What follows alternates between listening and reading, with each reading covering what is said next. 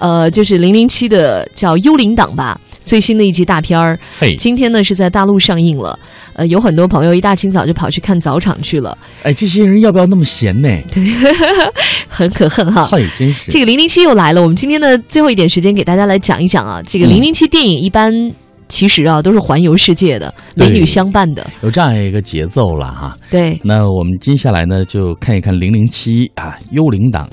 在整个电影当中所设定的一些场景哈。嗯我们也跟随它的 tempo，我们来感受一下《零零七》环游世界的这样一个魅力。可惜有没有美女相伴不知道。 你知道最早在零零七的一个算前传电影吧，嘿就是它的原型电影当中，不是原著小说当中。我的嘿意思是，英国的小说家叫做弗莱明嘛，他写了一本小说叫《金枪人》，然后他当时有这么一段话说，在对一个特工来说，首要的就是得熟谙自己所处的地理位置。嗯，他没有想到，他后来五三年写的这本小说叫《James Bond》的这个间谍，能够从书本走向荧幕，然后在半个多世纪，那真的是长盛不衰，衍生出了绵延不绝的电影大片儿，成为了历久弥新的文化偶像。是，呃，而且呢，很多人提到《零零七》哈，都像你刚才提到的这个美女，然后呢，特别前沿的一些科有科技含量的一些装备哈。嗯，啊，包括呢可以去幻想的，你参与到整个的呃这个画面当中的体验的那种感觉，在看的时候，特别现在在看 Steam Max 的时候，你会觉得你也在那个电影当中置身其中，嗯所以后期的这个整个电影的加工啊，也真的是让你觉得棒极了。而且《零零七》系列电影现在成了世界各地旅游部门的福 音。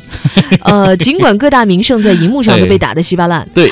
但是游客会因此源源不绝的跑到那个地方去。没错。所以实际上，我们觉得《零零七》还是一部旅游宣传片 儿。好，那《邦德归来》零零七特工版私藏的风景，我们接下来做个定位哈。首先呢，我们来看的是牙买加，对，这是这一集的主要场景。哎，那还有呢就是墨西哥，哎我们先在这个牙买加开始聊起哈。对，因为在零零七的系列的二十三部作品当中，嗯除了他的大本营伦敦之外，他去的最多的就是拉美地区了。嗯那其中又对加勒比海，你看我专门选这个音 乐。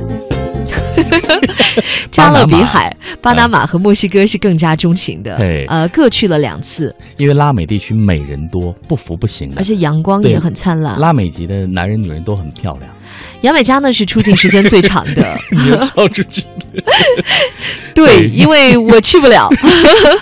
呃，零零七系列有一个叫做 Doctor No，好像嗯这个场景是在这儿拍的，大部分都是在这儿拍的，对包括第一位邦女郎叫做乌苏拉安德斯，就是从海中出狱的那个镜头。哎，现在这片海滩干脆都以 James Bond 的命名，没错，叫哦那 James Bond 的海滩。嘿，那牙买加的场景也大量的这个出现在以围绕着巫毒教展开情节的那个生死关头当中啊。那牙买加最吸引影迷、邦德影迷的地方就是那个黄金眼庄园，黄有金一眼部不庄是园。叫《黄金眼》吗？对嗯，那这个伊恩·弗莱明的故居呢，现在属于一座富丽堂皇的精品酒店了。那这里有很棒的服务和美食，以及户外活动。不过重要的是，酒店里依然陈列着弗莱明的写字台和打字机。那他正是在这里构思了邦德小说的大部分内容哦。嗯，